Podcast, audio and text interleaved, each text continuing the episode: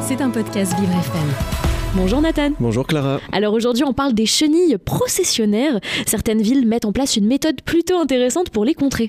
En effet Clara, c'est un envahisseur qui commence à apprécier se propager en ville. À la base plutôt habitué des forêts, des espaces verts, les chenilles processionnaires s'en rapprochent de plus en plus. C'est le cas de la ville de Compiègne dans l'Oise, je cite la mairie. Nous subissons depuis deux ans des attaques successives.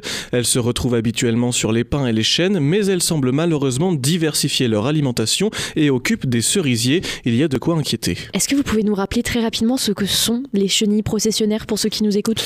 Alors vous savez tous que les chenilles sont les larves des papillons, les chenilles processionnaires, elles, vont donner des papillons de nuit. Le problème c'est qu'elles sont classées nuisibles depuis avril 2022, nuisibles puisqu'elles constituent une menace pour la santé humaine, voire la flore.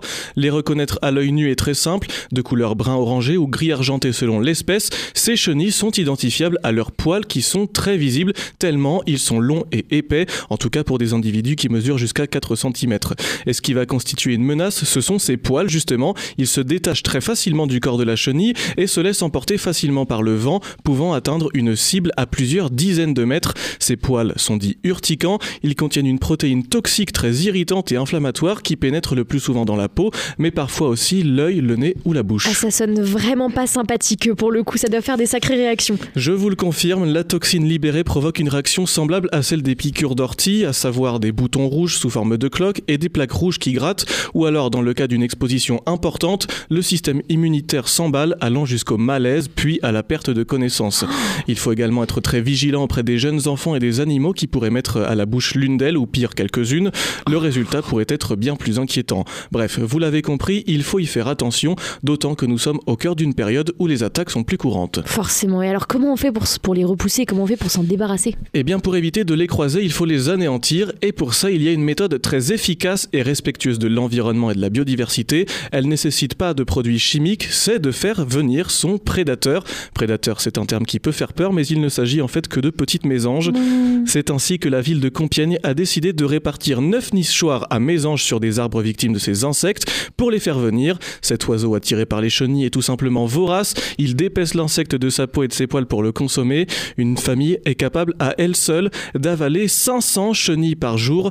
Karine Gelper, directrice du patrimoine vert de la ville, déclare que c'était le moment de les installer. Je cite Nous sommes avant la nidification. Si les mésanges décident d'aller dans les nichoirs pour, pour pondre les œufs et avoir leur couvée, le pari sera gagné. Elles auront ainsi le gîte et le couvert. Comme quoi, en 2024, les, les humains et les animaux peuvent encore vivre en symbiose. C'est génial, j'adore, j'aime beaucoup l'expression le, gîte et le couvert. Ils sont euh, nourris, blanchis, euh, logés, c'est magnifique. On espère que ça évitera, euh, que ça réussira et ça suffira à éviter les piqûres. Oui, on espère, mais voici quand même quelques conseils au cas où ça vous arrive. Déjà, si vous pensez avoir été touché, prenez une douche en vous rinçant bien pour faire partir les poils, changez de vêtements et évitez de frotter les lésions pour ne pas casser un poil que vous n'auriez pas vu. Enfin, en cas de signe d'urgence comme une détresse respiratoire ou une perte de connaissance, il faut immédiatement appeler le 15 ou le 112. Eh bien écoutez, merci beaucoup Nathan, Nathan Drey pour cette bonne nouvelle dans l'actu verte. une très très belle initiative. N'hésitez pas si vous et si vous voulez faire ça dans votre ville à réécouter cette actu verte en podcast sur vivrefm.com. C'était un podcast Vivre FM. Si vous avez apprécié ce programme, n'hésitez pas à vous abonner.